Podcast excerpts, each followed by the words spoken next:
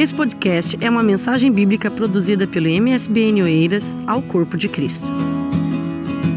Isso, abra sua Bíblia por gentileza, logo após poderemos tomar nossos assentos em Mateus capítulo 6. Vamos ler verso 12.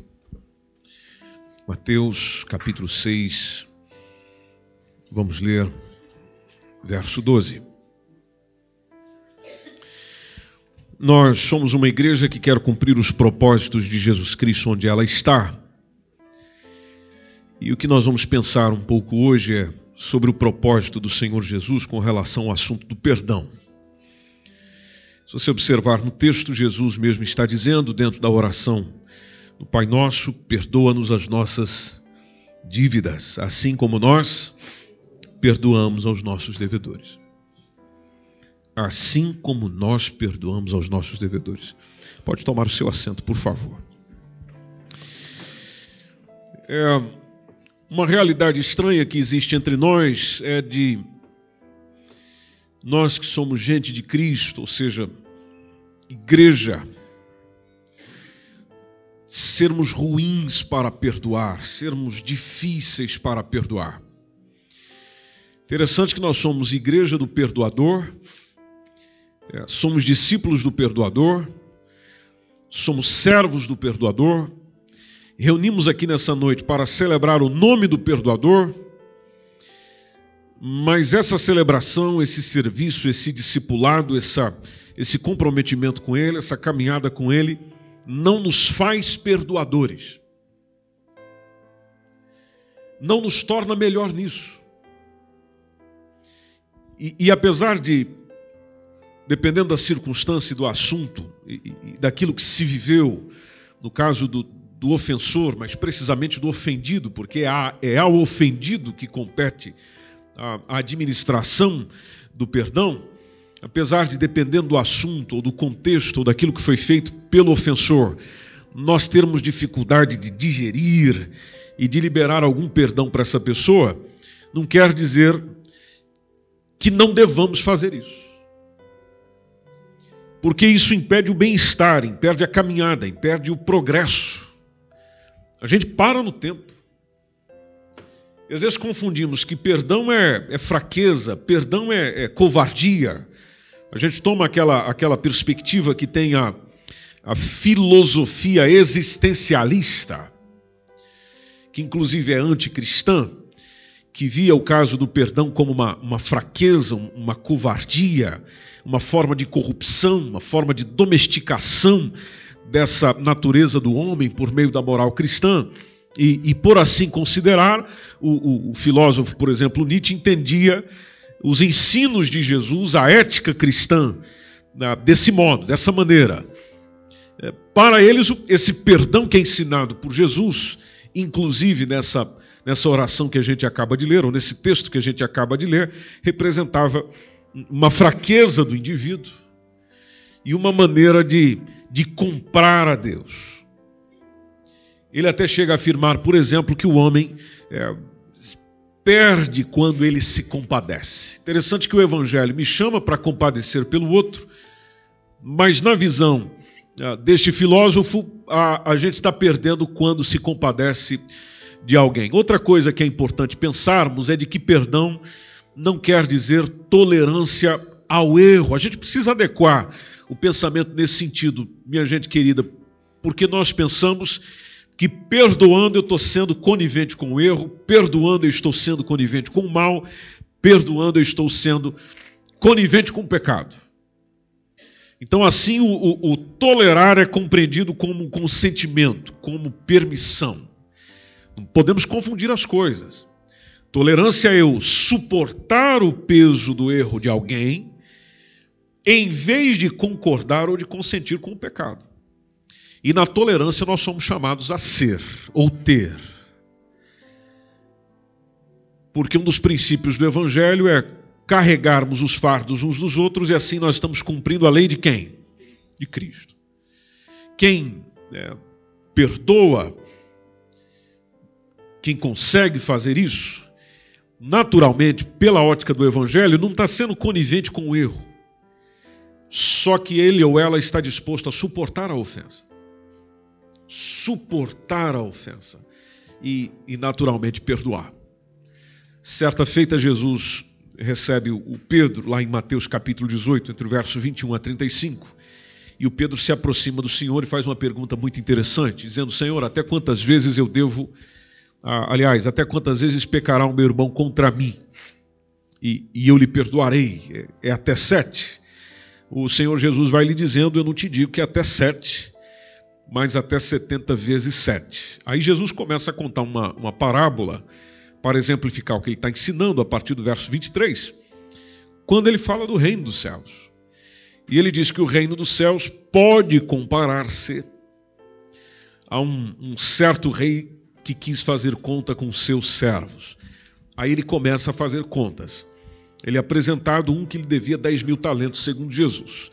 Não tendo com que pagar, o seu senhor manda que ele, a sua mulher, os seus filhos fossem vendidos. Com tudo quanto tinha, conforme diz o texto, para poder pagar a dívida. Aquele servo se prostra, reverencia o seu senhor, diz: Olha, eu preciso que seja generoso para comigo. Seja generoso para comigo. É, não faz isso comigo, não. Eu vou te pagar. Esse Senhor, conforme vai dizendo o versículo 27, se move de íntima compaixão. E o texto nos apresenta nas, nas, na, nas palavras de Jesus dizendo que solta-o e perdoa-lhe a dívida. Só que aquele servo encontra um outro, um outro servo, que no texto é chamado de conservo. Esse conservo lhe devia 100 dinheiros, só que o comportamento dele é o oposto, você conhece o texto. Ele lança a mão desse conservo, coloca a, a mão no pescoço dele, vai sufocando e exigindo que recebesse é, o dinheiro do qual esse conservo estava em dívida para com ele. O, o companheiro fez a mesma coisinha. Ele se prostra aos pés desse homem, roga-lhe dizendo, inclusive a frase é precisamente a mesma: Olha, seja generoso para comigo, eu vou te pagar. Só que o verso 30 nos conta que ele não quis. Veja lá, ele não quis. E não querendo, encerrou na prisão até que pagasse a dívida. Os seus conservos, os outros que estavam perto, viu o que aconteceu. Contristaram-se, obviamente, aconteceria isso comigo e com você, e foram declarar ao Senhor tudo o que se passou. Verso 32, o seu Senhor chama aquele homem e diz, diante da sua presença: Você é um malvado. Por que, que eu sou um malvado? Porque eu te perdoei daquela dívida. Porque você me suplicou. Porque você me suplicou. Ah, não devias tu igualmente ter compaixão do teu companheiro, como eu tive misericórdia de ti? Aí esse senhor indignado entrega aos atormentadores até que ele pagasse tudo o que lhe devia. Nós já eh, pregamos e conversamos sobre esse texto aqui, inclusive trazendo alguns detalhes. O, o intrigante para nós, discípulos de Jesus, está no verso 35 quando Jesus diz: Assim vos fará também o meu Pai Celestial. Se do coração não perdoardes. Não é uma hipótese, é uma afirmação. Não é uma ameaça, é uma comunicação. Dizendo: se não perdoardes do seu coração, cada um ao seu irmão as suas ofensas, então o Pai Celestial vai fazer igualzinho com você. É dolorido isso. É pesado isso. Quando nós vamos para a Bíblia e caminhamos um pouquinho dentro dos originais, o, o, vocábulo para perdão dentro do Antigo e do Novo Testamento, ele é muito variado, ele é muito rico. Se formos um pouco aqui por dentro do, do, do hebraico, vai designando essa ação misericordiosa que Deus tem mediante a qual ele perdoa, ele desculpa, ele livra o pecador da culpa. Tem esse sentido. Se a gente for para o grego, ah, ah, o, tem o sentido de, de, de soltar, de cancelar, de, de remir. E isso aparece, principalmente você que é leitor da Bíblia sabe muito bem, é muito recorrente nos evangelhos a referência ao perdão, às ofensas. É, nos atos e nos ensinos de Jesus, o perdão foi ensinado. Uma das provas está no texto que nós lemos. Ele ensinou muito sobre isso. Se ele ensinou muito sobre isso, é porque tem muita gente precisando aprender. Tanto nos dias dele, quanto nos nossos dias. E o interessante de Jesus, não ficou só no ensino, também foi para a prática. Então, esse texto que nós estamos lendo, quando ele está falando da oração, entre o verso 9 e o 12, e chegando aí no versículo 12, dizendo: Perdoa as nossas dívidas, assim como nós perdoamos aos nossos devedores, nos mostra essas duas dimensões que existem do perdão. Ah, o perdão entendido corretamente, ele vai abranger essas duas dimensões da vida humana, que tem a ver com a vertical e com a horizontal. Veja que aquilo que Jesus está ensinando atinge as duas situações, mostrando a interdependência entre elas. Nessa primeira tá vem de Deus esse perdão removendo a culpa, constituindo esse esse ato de graça mediante o qual o ser humano é restaurado à comunhão com Deus. Aí depois vem o segundo no tratamento que eu dispenso ao próximo. Recebi, dou. Dando, recebo. Amém? É, é, é, é uma coisa dinâmica, de forma em que, se nós pensarmos um pouco mais sobre isso, você vai perceber que, além de sermos chamados para o perdão dessa maneira radical, que o mundo não entende, mas dentro do Evangelho, pelo Espírito Santo, a alma entende, é, nessa, nessa dinâmica do perdão, é algo a ser praticado e vivenciado todo dia.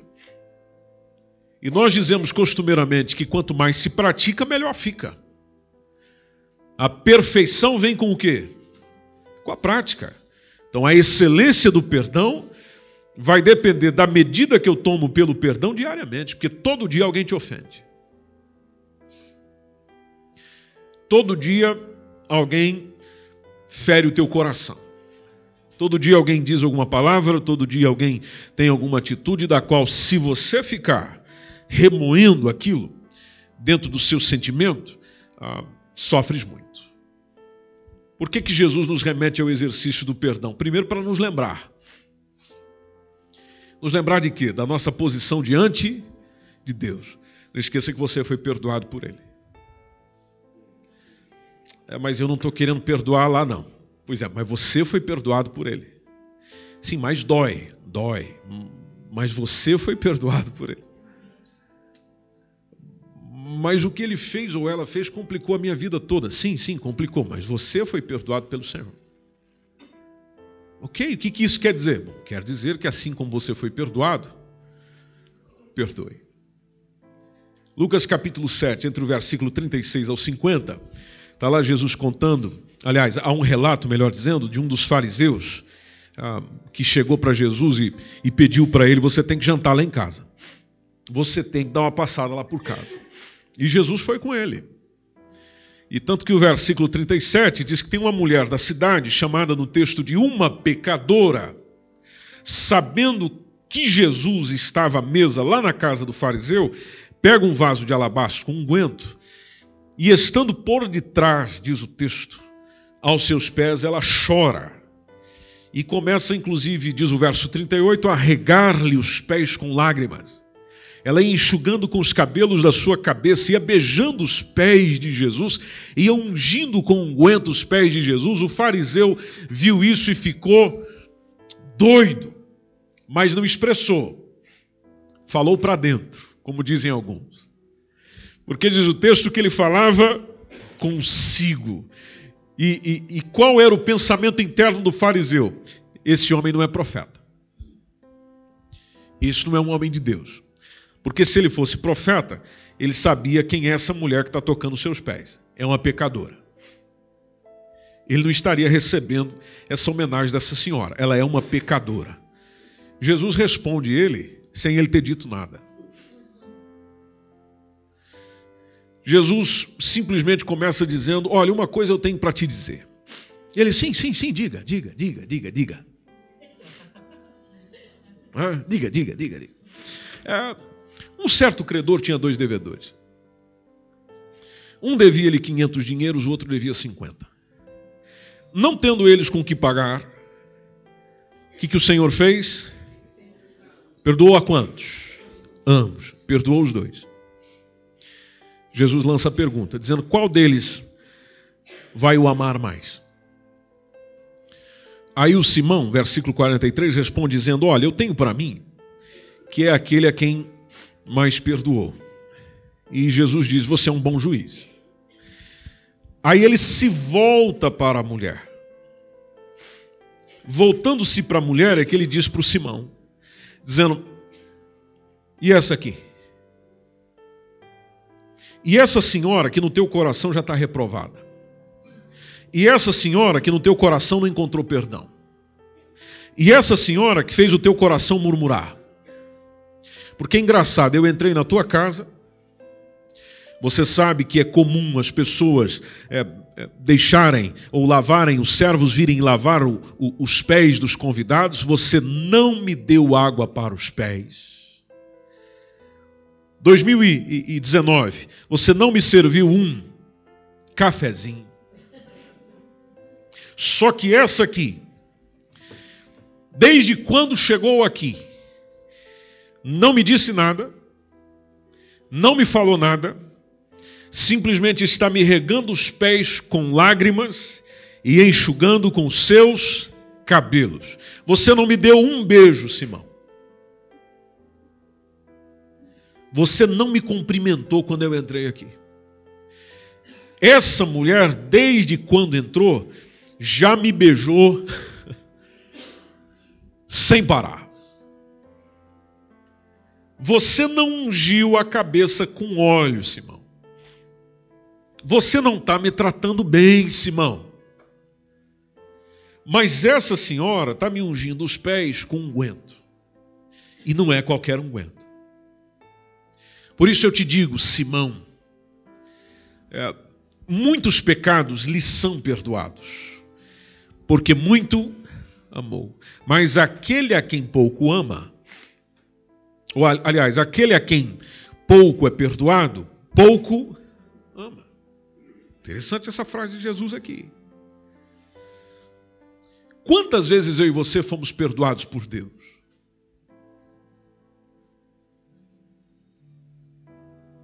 E por que, que eu faço contas para perdoar o meu irmão a minha irmã? E por que, que eu fico dizendo, ah, mas mês passado eu já perdoei? Ah, mas nesse último ano eu já perdoei umas 30 vezes. E quantas vezes Deus te perdoou? Quem muito ama, ama porque foi muito perdoado. Na expressão de Jesus, a partir do versículo 48, ele simplesmente olha para a mulher e diz: Os teus pecados te são perdoados. Ela pediu perdão? Ela falou alguma coisa? Mas a ação dela falou muito. Porque às vezes aquilo que nós falamos, aquilo que nós façamos, ou fazemos, melhor dizendo, fala mais alto do que aquilo que a gente diz. Então essa mulher chega, recebe o perdão de Jesus. Pessoal que estava na mesa acompanhando essa conversa, acompanhando essa indignação do mestre, dizendo: realmente ele foi mal recebido aqui, né? Sabe que nós nem tínhamos prestado atenção? As pessoas começaram a falar entre si, dizendo: quem é esse aí? esse mal recebido que, que reclama da recepção e ainda anda até perdoando pecados. Interessante que Jesus não quis respondê-los. Jesus respondeu o indivíduo que falava intimamente no coração dele, mas não respondeu quem falava publicamente. A expressão dele se volta para a mulher. Veja, o foco dele está na mulher. E a ela, ele diz: A tua fé te salvou. A tua fé te salvou. Eu sei que o que trouxe você a fazer isso foi tua fé. Então a tua fé te salvou. Eu sei que você veio aqui para adquirir paz. Então sabe o que você faz agora? Vai-te em paz. Quando olhamos para Lucas capítulo 15, do versículo 11 ao 32, está lá Jesus dizendo: Um certo homem tinha dois filhos. O mais moço deles disse ao pai: dá-me essa parte da fazenda, dá-me a parte da herança que eu tenho direito. E o pai fez isso. Poucos dias depois, o filho mais novo ajunta tudo, parte para uma terra longínqua, desperdiça a fazenda, vive dissolutamente. O verso 14 diz que ele gasta tudo. Na terra para onde ele foi, teve crise. Houve fome. E ele começa a padecer necessidades. Ele se chega a um dos cidadãos daquela terra e diz: Eu preciso trabalhar. Bom, eu só tenho porcos para você cuidar. E lá ele desejava comer aquilo que os porcos comiam, ele tinha fome. Aí ele cai em si. Caindo em si, ele pensa: os, os empregados do meu pai têm comida, têm salário, têm seguro de saúde, têm seguro de trabalho. E eu estou aqui fazendo o quê? Comendo com porco. Por quê? Porque eu não pensei direito. Agora, caindo em si, começou a pensar. Aliás, deixa eu continuar pensando. Eu vou me levantar, eu vou ir ter com meu pai. E chegando lá, eu vou dizer para ele: Pai, eu pequei. Eu pequei. Eu pequei contra o céu e pequei contra o Senhor.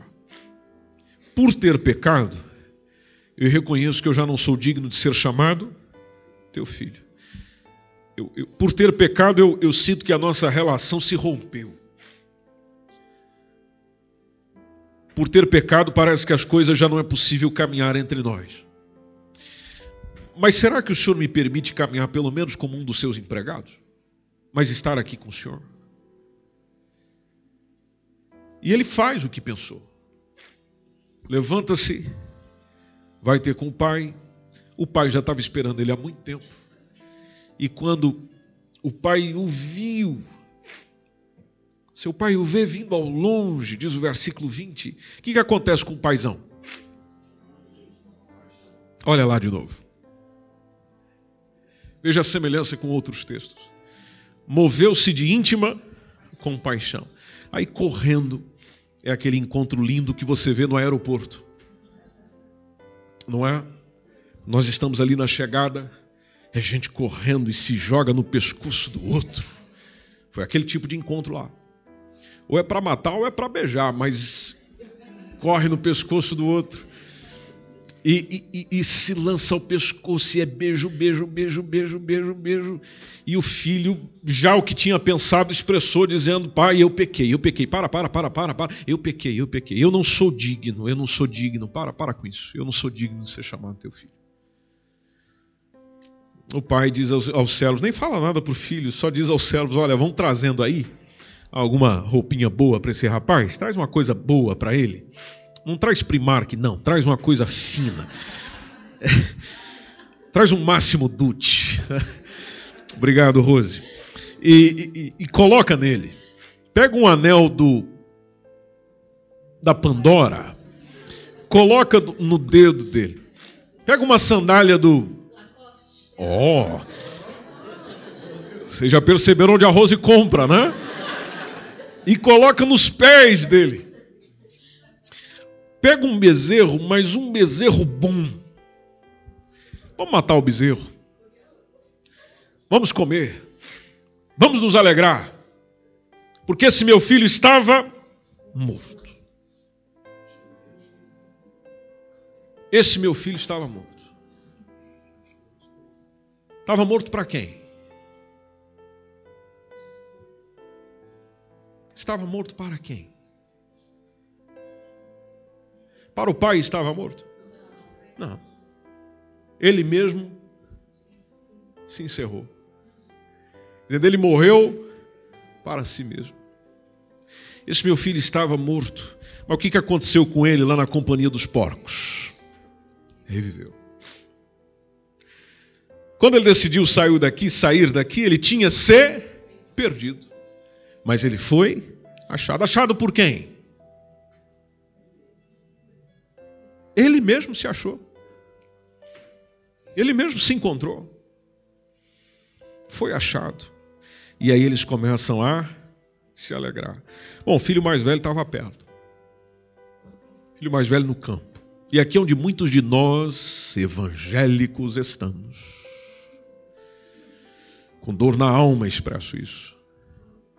Nós estamos no grupo do filho mais velho. Filho mais velho estava no campo, chegou de perto, ouviu aquela festa. Está tocando música aí, o pessoal está dançando. O que está acontecendo? Então, o que estava acontecendo é que aquele teu irmão que saiu, ah, ele voltou, veio para cá, o, aquele bezerro cevado que a gente tinha, o pai mandou matar, ele mandou matar o bezerro, ah, porque o recebeu são e salvo. E aí o irmão mais velho se indigna. Eu não entro na festa. Eu não entro na festa. Eu não vou perdoar. Eu não vou concordar. Não queria entrar.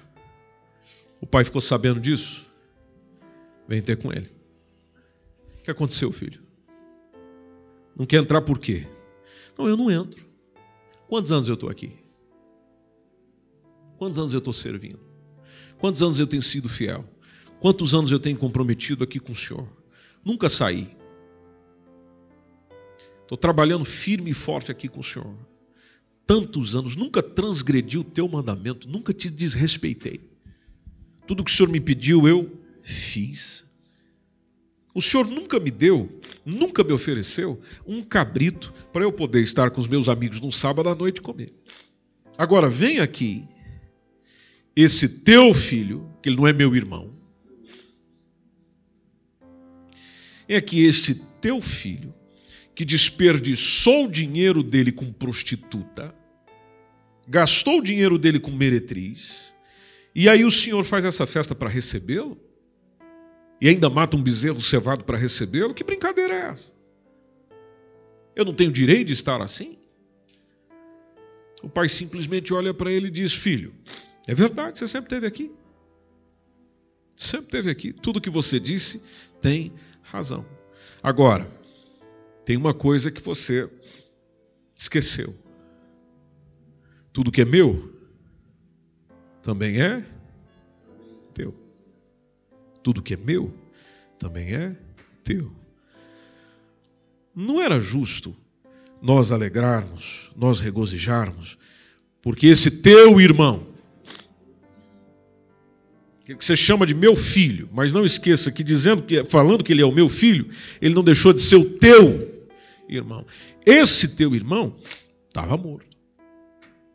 Não deixa ele te matar também. E ele reviveu. Ele tinha se perdido. Ele foi achado. Às vezes nós somos, por isso eu repito aqui o que foi dito, nós somos daqueles que chegamos e dizemos: Ah, o irmão está voltando aí? É, o irmão está voltando aí. Ah, é? Ah, sim, sim, está aí de volta, tá, não sei o quê. Ah, tá bom. Lembra o que ele fez? Lembra o que ele fez? Lembra o que ele. Lembra o que ela. Lembra? Aí outra pessoa chega para nós e diz: Nós precisamos celebrar o Senhor. A tal pessoa lá reconciliou, está voltando para Jesus, ou está voltando à atividade, ou está voltando nisso. E aí a gente pega e diz: Ah, ah, ah, sim, assim, assim, assim. assim. Pois é, eu sempre tive aqui servindo fielmente, tal. Nunca ninguém me mandou um cartão, nunca ninguém me ligou, nunca ninguém mandou uma mensagem. E não mandar uma mensagem já é uma mensagem. E, e, e aí agora vem essa pessoa aí que fez tudo o que fez, e ainda vocês querem que eu celebre. Sim, mas ele estava morto, reviveu. Você que nunca morreu, ou achava, ou acha que nunca morreu, com esse pensamento e com essa indignação, vai morrendo. Porque a falta de perdão nos mata. A falta de perdão nos assassina. Lá em Mateus 9, 6, está a expressão de Jesus, ou uma das frases de Jesus, dizendo: Olha, para que vocês saibam que o Filho do Homem tem na terra autoridade para perdoar pecados, ele manda um paralítico para casa. Interessante, ele resolve o problema físico perdoando os pecados do paralítico. E aí você naturalmente já associa que tem muitos problemas que vão acontecendo no físico por causa de uma circunstância da alma. E tem muita coisa que nós não sabemos o que estamos fazendo. É como diz a oração de Jesus em Lucas 23, 34, quando Jesus ora por aqueles que estavam ao pé da cruz, dizendo: Pai, perdoa-lhes, porque eles não sabem o que fazem. Eles não sabem o que fazem. Porque lá o versículo 39 está dizendo que, um, inclusive, um dos malfeitores, Lucas 23, 39, diz, diz que um dos malfeitores que estava lá pendurado blasfemava de Jesus, dizia para Jesus: Se você é o Cristo, então se salva aí. Aí tem o outro que estava pertinho, repreende e diz: Olha, você nem ainda teme a Deus, e, e, e, estando na mesma condenação, nós, na verdade, estamos aqui com justiça, nós estamos recebendo o que os nossos feitos mereciam. Agora, esse que está entre nós, nenhum mal fez. É justamente por ele não ter feito nenhum mal que eu vou pedir para ele: Senhor, lembra-te de mim, quando entrares no teu reino me perdoe. E em outras palavras é, me perdoe. Eu estou aqui porque mereço. O Senhor não. Mas eu sei que a causa do Senhor estar aí é por causa do que eu merecia. Então lembra-te de mim. Lembra-te de mim. Aquela morte de Jesus no Calvário, meus irmãos, ia simplesmente cumprindo uma oferta escatológica do perdão, vou chamar assim. Uma oferta escatológica, ou seja, mais à frente do perdão que foi anunciado pelos profetas. De algo que já vinha sendo dito e a gente encontra dentro do Antigo Testamento. Ah, o Jeremias 31, 34, por exemplo, está lá o texto dizendo: E não ensinará alguém mais ao seu próximo. Lembra que isso aqui é tudo texto profético, escatológico. Não ensinará alguém mais a seu próximo, nem alguém a seu, alguém a seu irmão, dizendo: Conhecei ao Senhor. Por que, Jeremias? Porque todos me conhecerão. Desde o menor deles até ao maior, diz o Senhor. Sim, mas por que, que eles me conhecerão? Porque perdoarei a sua maldade. Nunca mais me lembrarei dos seus pecados. Ele está falando de quem? Quem é que perdoa as nossas maldades e não se lembra mais dos nossos pecados? Nós somos esse tipo de perdoador, como é o nosso Senhor, que perdoa e não se lembra mais. Ou nós somos daqueles que perdoa e volta para jogar na cara. Se você observar o capítulo 33 de Jeremias, versículo 8, Jeremias profetizando, dizendo: E os purificarei de toda a sua maldade com que pecaram contra mim, e perdoarei todas as suas iniquidades com que pecaram contra mim, e com que transgrediram contra. Nosso Senhor é perdoador. Tanto que em Lucas capítulo 1, entre o verso 76 a 79, lá está uma mensagem a ele dizendo: E tu, ó menino, que menino é este? Que menino é este?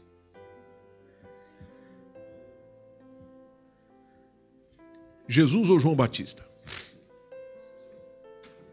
Estás com a Bíblia na mão, não está? Então olhe para o contexto. Olhem para o contexto.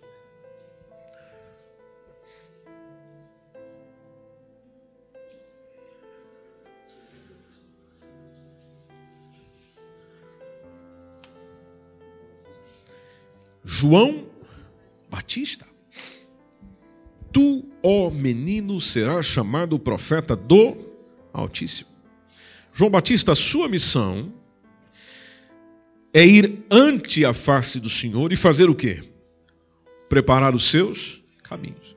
O que você vai fazer, João Batista? O João o Batista. Porque o Batista é porque ele era batizador. O que você vai fazer, João? Vais dar ao conhecimento do povo a salvação. na remissão dos seus pecados. Bom, por que, que eles vão receber a remissão dos seus pecados e isso se chama salvação?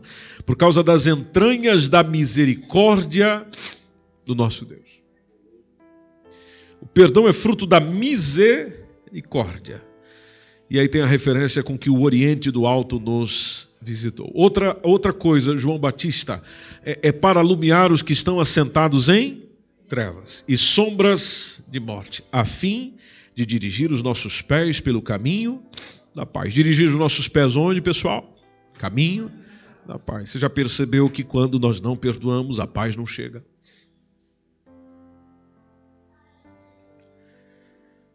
Lá em Lucas capítulo 4, versículo 18 e 19, está Jesus dizendo a missão dele.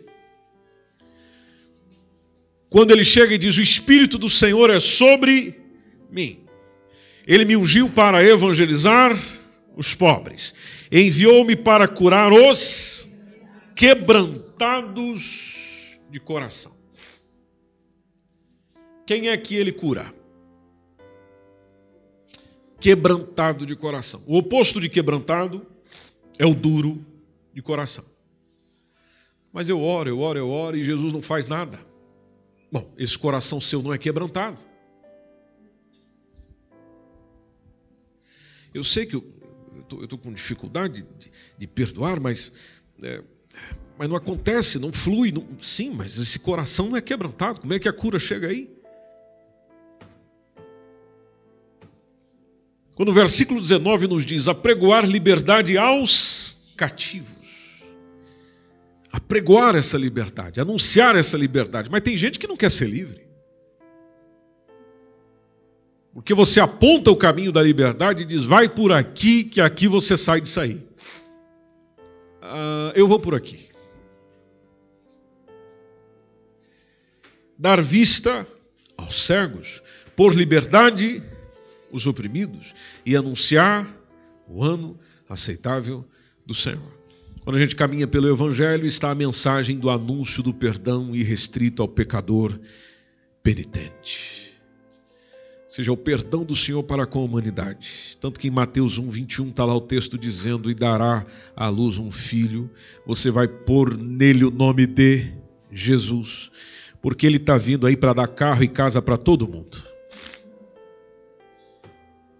Ele está vindo aí para dar profissão, abrir as janelas do céu, e você vai ser cabeça e não vai ser cauda.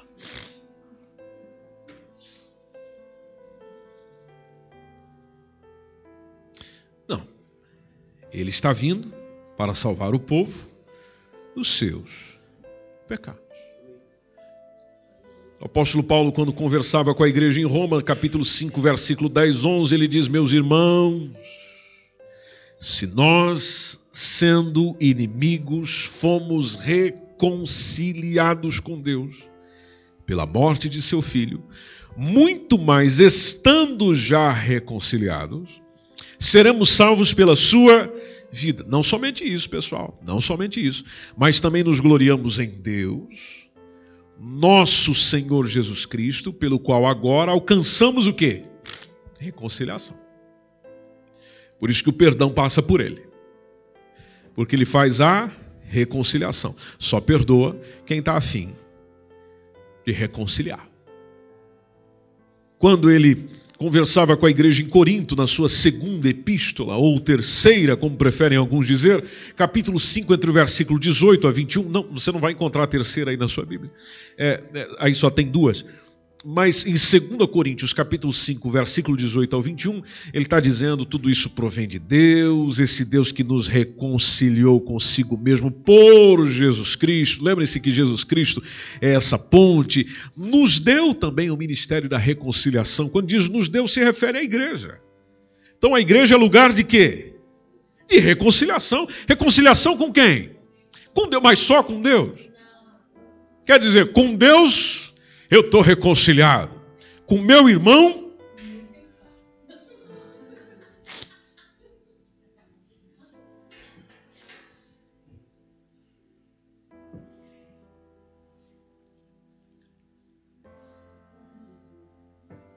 Verso 19, ele está dizendo: Isso é, Deus estava em Cristo reconciliando consigo o mundo, não lhes imputando os seus pecados. Olha que interessante, não lhes imputando os seus pecados. E pôs em nós, olha lá a mensagem de novo: pôs em nós, pôs em nós a palavra da reconciliação. Que palavra que deve estar em nós? Reconciliação. Essa palavra que está aí, meu irmão, minha irmã. Ou você é daquele que diz: Você está certo tem que perdoar isso aí, não. Não, essa pessoa, não, não, não, não. Deixa eu te contar o que ele ou ela me fez.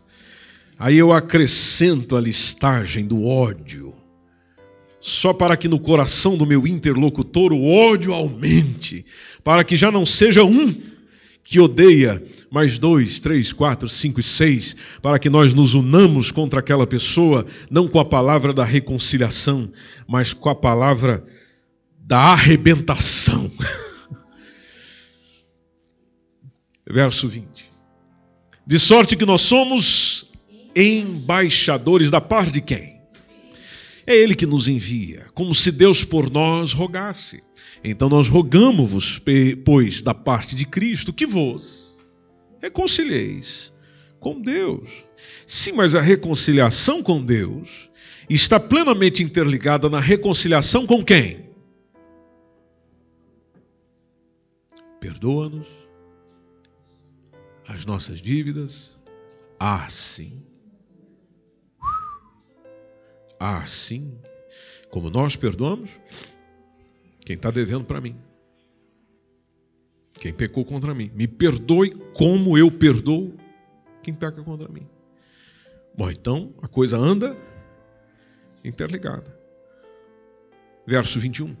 Aquele que não conheceu o pecado, se fez pecado por nós, para que nele nós fôssemos feitos justiça de Deus. Por isso que pecado, ou perdão, melhor dizendo, não é anular a justiça. Nós temos essa mentalidade. Se eu perdoar, eu estou sendo. Não, não é anular a justiça. Pegando aqui pelo próprio texto. Porque o perdão de modo algum anula o exercício ou a prática da justiça. E, e, rapidinho aqui, eh, pensando juntos, veja só, justiça, é, é, é, o que é justiça num termo bem simples, bem simplório, bem raso? Você lembra de cara? Bom, eu vejo na seguinte frase: é, justiça é dar a cada um o que lhe é devido. É como eu defino justiça, como disse, de uma maneira bem macia sem muita reflexão e profundidade. É dar a cada um o que lhe é devido. E Deus tinha essa preocupação, inclusive a gente já percebe ele comunicando essa mensagem ao povo de Israel, porque em Deuteronômio 16, 19, lá está o Senhor dizendo por meio de Moisés: Pessoal, vocês não podem torcer o juízo. Não torçam o juízo. Não mexam nisso, não se altera nisso. Não façam acepção de pessoas. Não tomem suborno, porque o suborno faz o quê? Cega. E cega o olho de quem? De gente sábia. E cega os olhos dos sábios e perverte a palavra de quem? Do justo. Então a, a, mensagem de Moisés, a mensagem que está vindo pela boca de Moisés, mas da parte do Senhor, não focaliza no que está longe da sabedoria e da justiça. Não, ele já pega, mostrando que o suborno, torcer o juízo, afeta o sábio, complica a vida e as palavras do justo, ou seja, o justo e o sábio corre risco quando permite o torcer da justiça. Quando a gente vê em João capítulo 7, versículo 24, quando Jesus nos diz, e a gente precisa aprender isso aqui, pessoal, nós precisamos aprender isso aqui. Se, se, se nós ainda andamos falho no, no João 7, 24, que esse, seja, que esse seja o objetivo nosso dessa semana, de nos livrarmos do quê? Vamos juntos esse texto? Só para dar aquele toquezinho no vizinho. Vamos lá? Um, dois, três, três, quatro, cinco, seis. Valendo.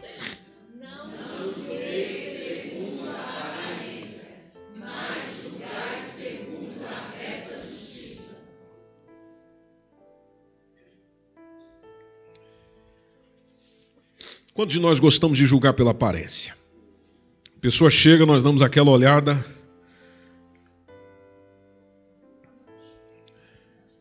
De cima a baixo, de baixo a cima. E às vezes olhamos até o que não deveria. No exercício do nosso julgamento pela aparência. E quantos de nós já quebramos a cara? Então Jesus ensinou isso aqui diversas vezes. Esse é apenas um dos textos. Não julgueis segundo a aparência. Sim, mas eu tenho que julgar. Bom, então julgue segundo a reta justiça. Não é segundo a justiça, é segundo a reta justiça. Porque existe também a justiça tortuosa. O que isso tem a ver com perdão?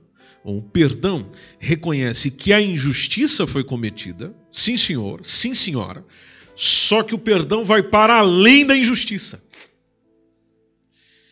O perdão e a justiça podem atuar just, é, justamente nesse, nesse, nesse termo conjunto, e a gente percebe isso aonde? Percebe lá no caso do, do ladrão da cruz que a gente leu, onde a justiça veio primeiro, depois veio o perdão. Porque quando o ladrão dialoga com Jesus, a justiça já está acontecendo. No acontecimento da justiça, lá está ele dizendo: Senhor, lembra-te de mim. Ou perdoa-me. E, e, Jesus contou até uma, uma, trouxe uma exemplificação sobre a justiça divina. Ele dizendo o que a justiça divina é, e é esse tipo de justiça que deve estar no nosso coração, quando ele mostra que a justiça divina, em primeiro lugar, ela é distributiva e ela é misericordiosa. Onde que ele conta isso e nós encerramos? Em Mateus capítulo 20, versículo 1 ao 16, quando ele está dizendo: O reino dos céus é semelhante a um homem, era um pai de família. Esse pai de família saiu de madrugada a assalariar trabalhadores para a sua vinha. Aí, ajustando com os trabalhadores a um dinheiro por dia, ele manda-os para a sua vinha. Aí sai lá perto da hora terceira e viu outros que estavam ociosos na praça, diz: Olha, vão trabalhar na minha vinha eu, eu vou dar o que é justo. E eles foram. Aí ele sai outra vez, diz o verso 5, perto da hora sexta, nona, fez a mesma coisa. Viu o pessoal ali na praça, dando sopa, vamos trabalhar na minha vinha. Saindo perto da hora undécima, encontrou mais gente ainda desocupada. Tinha muita gente desempregada nessa referência do, do, do, que Jesus está dizendo. E ele pergunta: por que, que vocês estão aí ociosos todo dia? Olha, ninguém nos assalariou, ninguém nos contratou, ninguém vem atrás de nós. Aí ele diz: então vão também para a minha vinha, vocês vão receber o que for justo. Fique imaginando se alguém chegasse para nós e dissesse: olha, eu vou lhe pagar o que é justo. Você se alegrava ou se, se entristecia? Ou se entristeceria? Aleluia. Aproximando-se a noite, o senhor da vinha chama o mordomo, diz o verso 8, chama os trabalhadores e paga essa gente. Começa por quem chegou? Primeiro? Não. Vamos começar por quem entrou no turno das seis. Mas e o pessoal das nove da manhã? Vai ser o último. Vamos começar por quem chegou recentemente. Se eu e você tivesse lá, a gente já ia reclamar.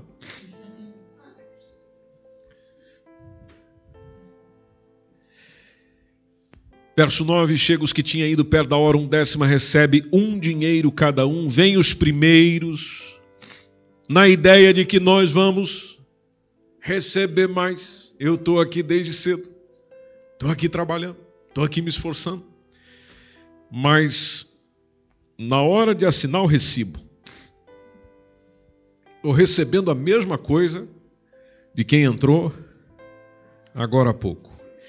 Eu te pergunto, isso é justo?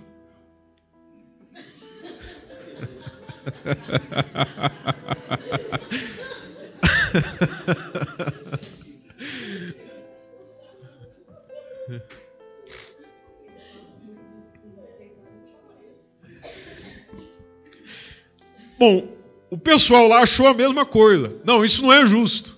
Por isso que o versículo 11, e é Jesus que está contando isso aqui, no versículo 11, é, o que, que eles começaram a fazer?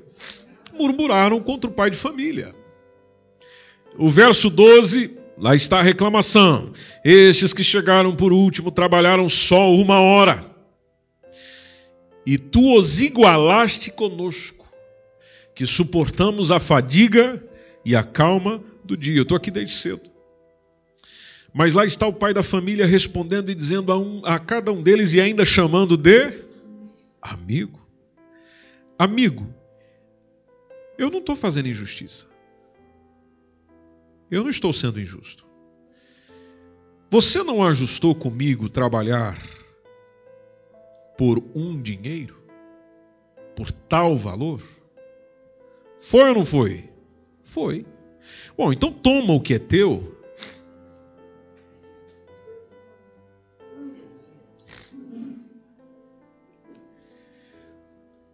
Interessante a, a, o que está logo na parte B do texto, quando diz: Eu quero. Eu quero dar a este último, tanto como a você. Aí a pergunta do versículo 15: Ou eu não posso, ou não me é lícito fazer o que quiser do que é meu? Quer dizer que agora você quer mandar no meu dinheiro? Você quer mandar nas minhas contas? Você quer mandar na minha empresa? Você quer mandar no meu negócio? Parte B do texto. Ou é mau o teu olho porque eu sou bom? Hum. Pai de família jogou o problema para onde? Para quem reclama. Você está vendo o que eu fiz com maldade porque o teu olho é mal. E pelo teu olho ser mal, o que eu faço como bondade reflete em si como maldade. Mas eu estou sendo justo, porque quando eu te chamei, nosso acordo foi tanto. Quanto você tem na tua mão? Tanto. Tá certo ou não tá? Tá certo. Então, até amanhã.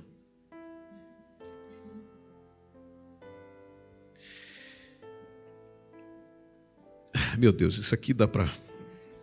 Eu tinha que ter lido esse texto no, no início da nossa reflexão. É... o que, que a gente percebe? Vamos rapidamente aqui. Uma das coisas que nós vamos percebendo nesse texto, por exemplo, é, é a, a ação de Deus, sendo ela distributiva, ou seja, distribuindo conforme a justiça, mas ao mesmo tempo considerando a misericórdia é que deve reinar no nosso coração quando liberamos perdão ao outro, ou a quem quer que seja. Onde existe sim uma distribuição do perdão naquilo que eu realizo ou naquele que me ofendeu, e na distribuição não, não interfere o quanto um fez ou outro fez. Eu distribuo por maneira igual. Tanto aquele que afrontou a minha honra, quanto aquele que simplesmente pisou apenas no calo do meu pé onde eu coloco os níveis dos pecados e dos males, onde aquele que afrontou a minha honra cometeu maior mal do que aquele que pisou no calo. E aí a esse eu perdoo mais, a outro eu perdoo menos. Não, ela é distributiva, ou seja, você distribui e na distribuição existe a misericórdia. E misericórdia faz parte do Deus a quem nós servimos e deve fazer parte do nosso interior e do nosso coração também. Ou seja, o perdão vai operando nessa, nessa esfera de, do, do, sentimento e ao mesmo tempo dessa, dessa subjetividade. Então, o, o, tanto numa parte mais concreta do fazer e do objetivo, ou seja, daquilo que eu quero fazer, eu simplesmente perdoo. Perdoo. Perdoo. E, e aquilo que já disse a vocês antes, e digo antes de orarmos juntos, nós às vezes acusamos dizendo, mas não veio pedir perdão, mas não veio me falar nada, mas não veio me dizer alguma coisa, mas não veio expressar nada aqui para mim. Aí vem a pergunta: precisava? Mas precisa? Quer dizer que só há perdão, só há cura no teu coração se ele ou ela viesse derramar diante de você?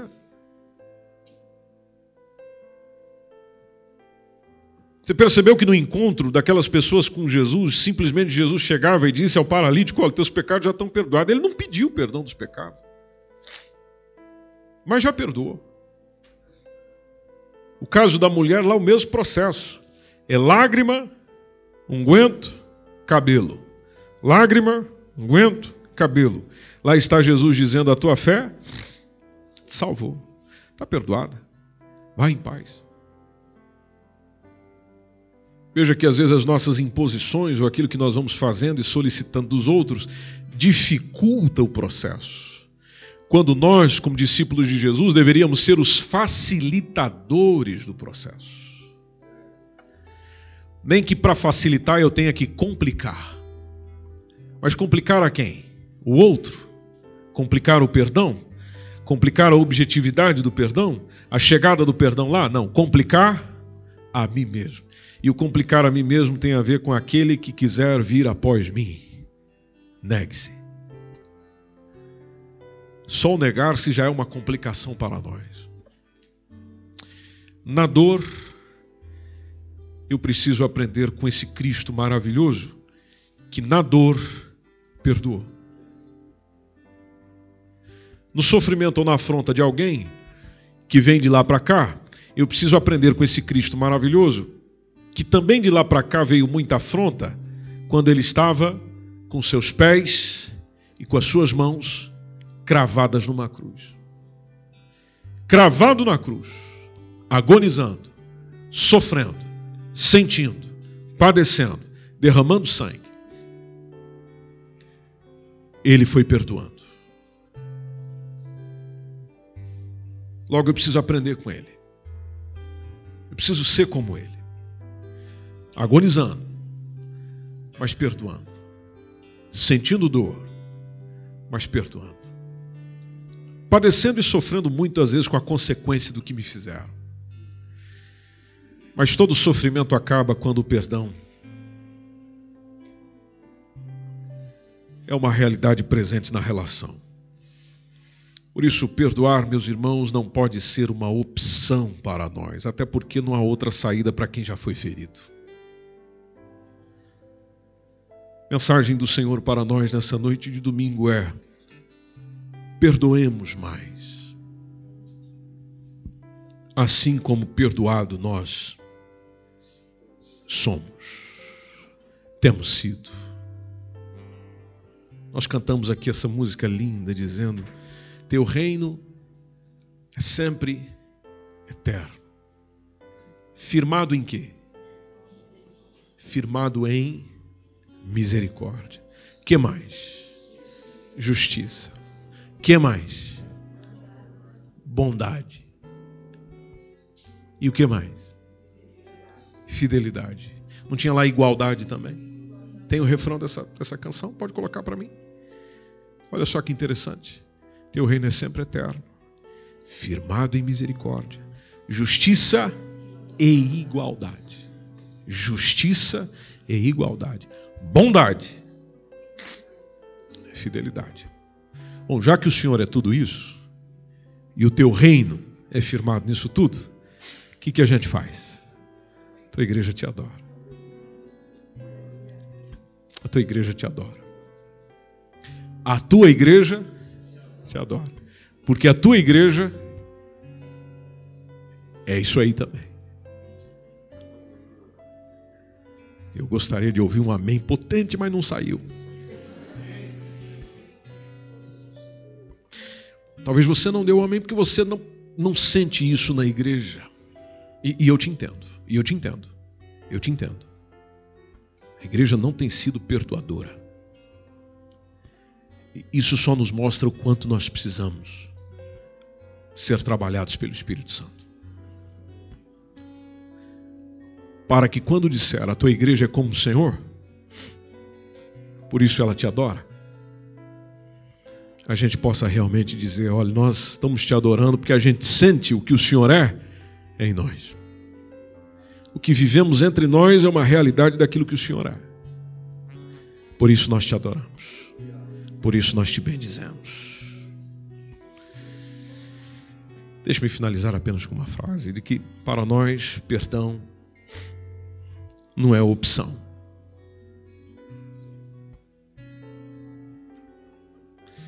Se para nós não é opção, então o que, que resta? Mandamento. É ordem. Mesmo que você não consiga, às vezes, mediante o que fizeram, mediante o que estão fazendo, você conseguir fazer isso com tranquilidade, mas o Senhor não te deixa sozinho nessa, não. Ele quer te ajudar. Esse foi mais um podcast, uma mensagem bíblica produzida pela igreja MSBN Oeiras. Siga-nos nas redes sociais, Facebook, Instagram, subscreva o nosso podcast e também no canal do YouTube. Saiba mais em msbnportugal.com.